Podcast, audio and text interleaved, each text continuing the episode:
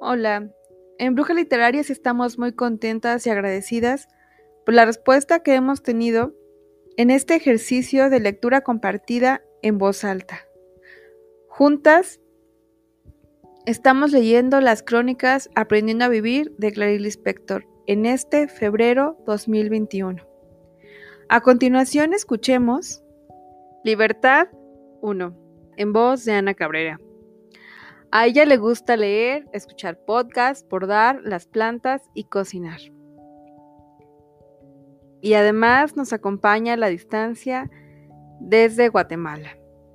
Y recientemente se ha sumado a esta comunidad lectora. Bienvenida Ana a Brujas Literarias. Disfrútenla.